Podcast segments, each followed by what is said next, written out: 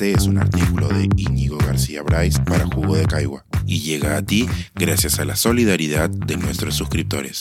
Si aún no te has suscrito, puedes hacerlo en www.jugodecaigua.pe. Ahora puedes suscribirte desde 12 soles al mes. El aporte de los peruanos no famosos. El Archivo General en Peligro nos enseña cómo se formó la nación.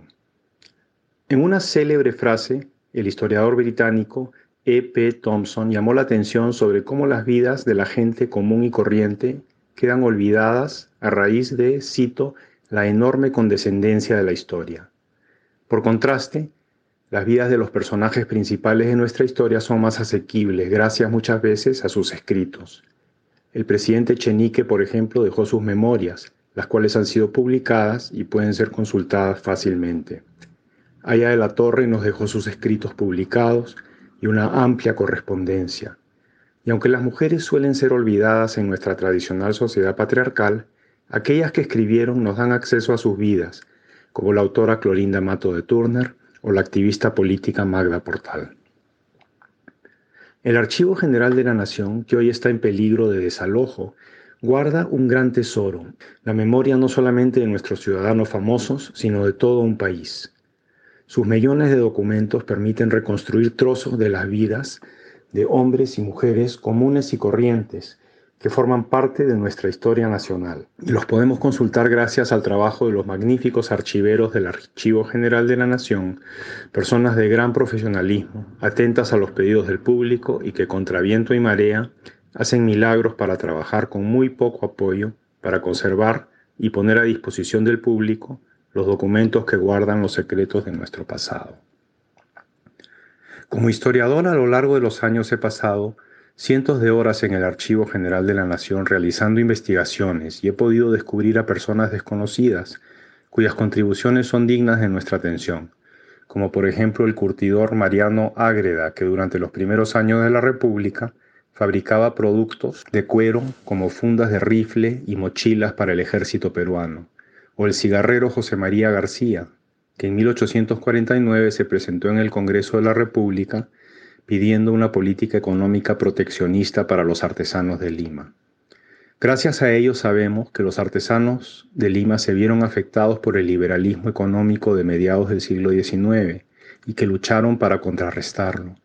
Se organizaron políticamente y formaron sociedades de ayuda mutua que ofrecían una especie de seguro antes de la existencia del seguro social y abrieron un foro para discutir temas políticos. ¿Cómo sabemos esto?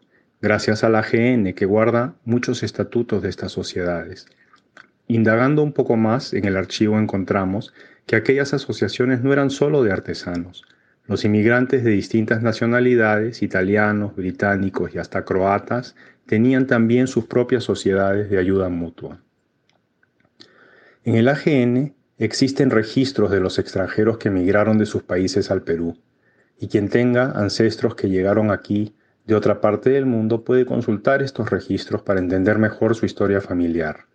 Incluso, hace ya muchos años y con fines políticos, alguien intentó robarse la página de uno de esos libros donde estaba registrada la llegada al Perú de los padres del expresidente Fujimori.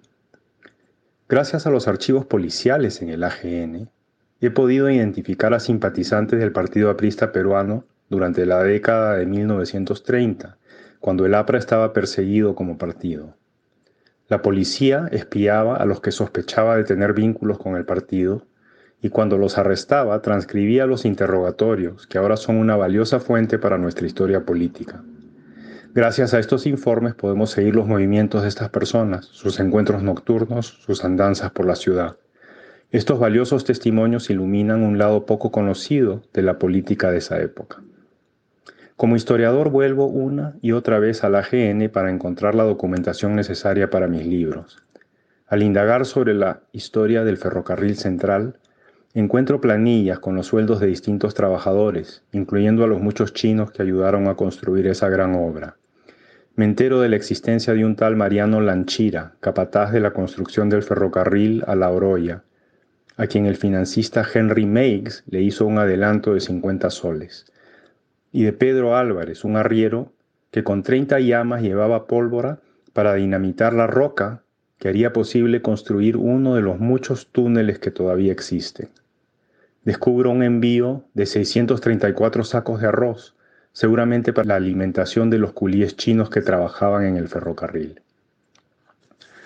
La historia es como un mosaico cuyas piezas tienen que irse reconstruyendo. Un mosaico que nos dice quiénes somos como país. Estas piezas se encuentran en el AGN y nos corresponde a nosotros recogerlas e irlas juntando para armar nuestra historia.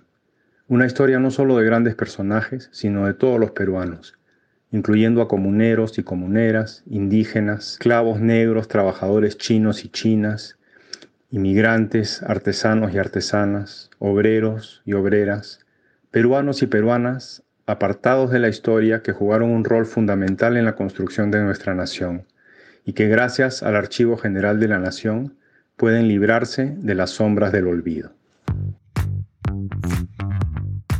Este es un artículo de Íñigo García Bryce para Jugo de Caigua y llega a ti gracias a la solidaridad de nuestros suscriptores. Si aún no te has suscrito, puedes hacerlo en www.jugodecaigua.pe. Ahora puedes suscribirte desde 12 soles al mes.